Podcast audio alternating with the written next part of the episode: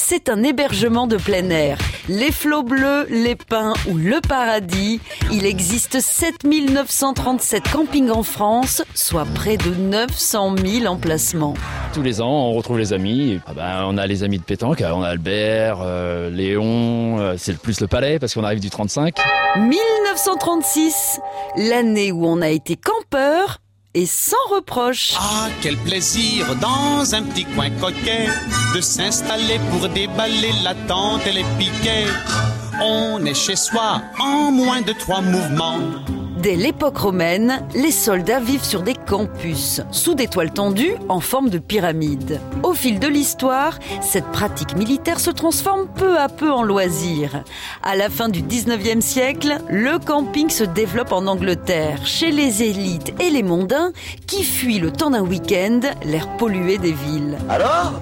En 1903, le journal sportif Lotto publie un article sur ces aristocrates anglais qui se déplacent en roulotte à travers leurs immenses propriétés. C'est une révolution. Alors on n'attend pas Patrick? En France, la pratique se développe, mais elle reste réservée aux hommes de la haute société qui pratiquent la randonnée pédestre ou le cyclotourisme.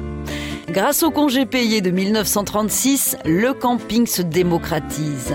Après la Seconde Guerre mondiale, on commence à créer dans les régions du bord de mer des zones d'aménagement spécialement conçues pour les vacanciers.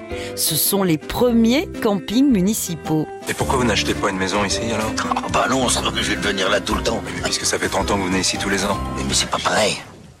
Là, si on veut, on peut aller ailleurs. C'est ça le camping. Ces dernières années, de nombreux hébergements de plein air jouent la carte du luxe ou de l'insolite. Et cette tendance a un nom, c'est le glamping. Bref, on peut être glamour tout en faisant du camping, même plus besoin de choisir son camp. Alors On n'arrête pas le progrès. On n'attend pas Patrick? À retrouver sur francebleu.fr. Je pense qu'on peut démarrer l'apéro.